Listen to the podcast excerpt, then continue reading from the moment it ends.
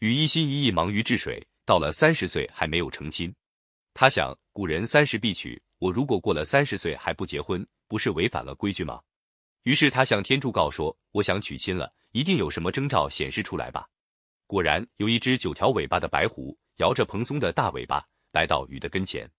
据说这种罕见的九尾白狐产自东方君子国附近的青丘国，和龙亚、凤亚、七里亚一样，都是吉祥的动物。禹看见九尾白狐，自语道：“白是我的福色，九条尾巴是王者的征兆。”于是他不禁想起了涂山地名。在今浙江绍兴市西北，也是氏族名地方的一首民谣：寻求配偶的白狐呀，九条大尾巴多么强壮，谁见了九尾白狐呀，谁就可以做国王；谁娶了涂山氏的女儿呀，谁就会家业兴旺。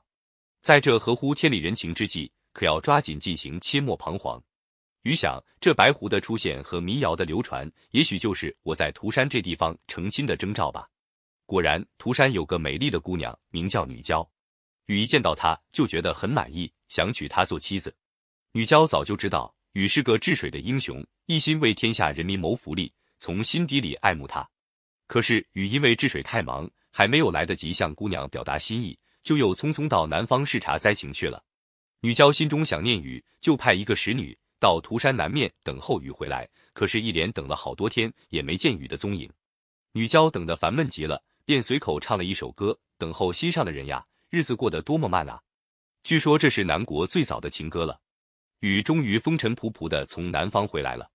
涂山姑娘的使女转达了女主人对禹的思慕之情，禹也请使女向姑娘表达爱慕之意。两个人倾心相爱，不久就在桑台这个地方举行了婚礼。婚后的生活是很幸福的。可是禹只在家里住了三天，第四天头上便离开了新婚妻子，又忙忙碌碌到远方治水去了。本篇据《吴越春秋》。